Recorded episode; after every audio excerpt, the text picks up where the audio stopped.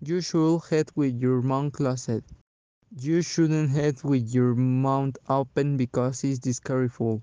You should have a schedule you attend to your pending. You shouldn't have the phone on the table with hating. You should be thankful for the you while it table. You should play with food.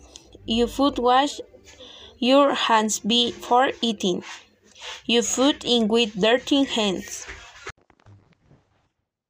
You should eat at home and if not, eat healthy food. You shouldn't eat fast food.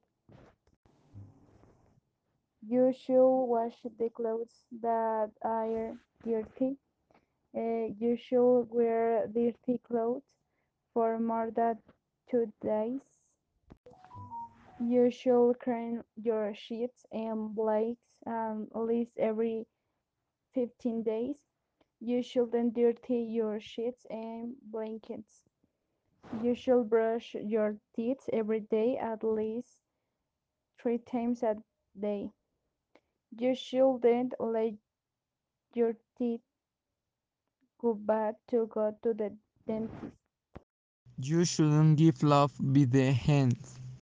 You should start by loving yourself before waiting someone else. You shouldn't stand alone. You should keep in touch with more people.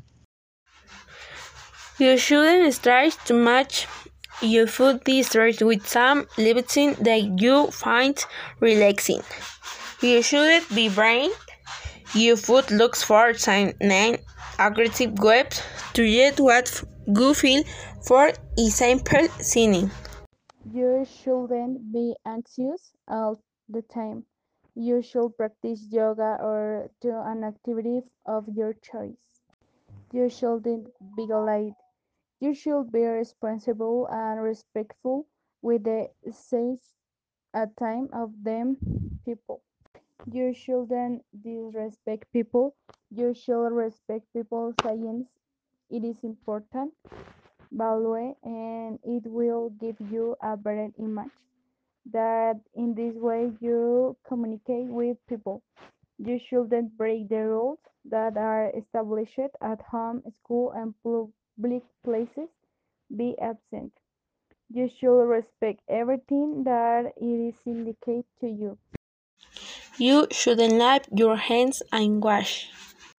You should wash your hands after coming home, before and after eating, and when in the contact with the other people. You should take a bath uh, last every third day.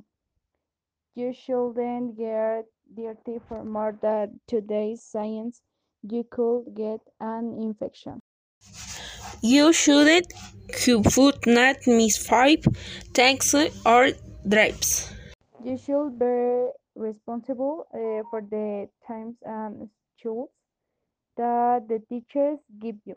And this is the end of cast and thank you everyone to listen to them.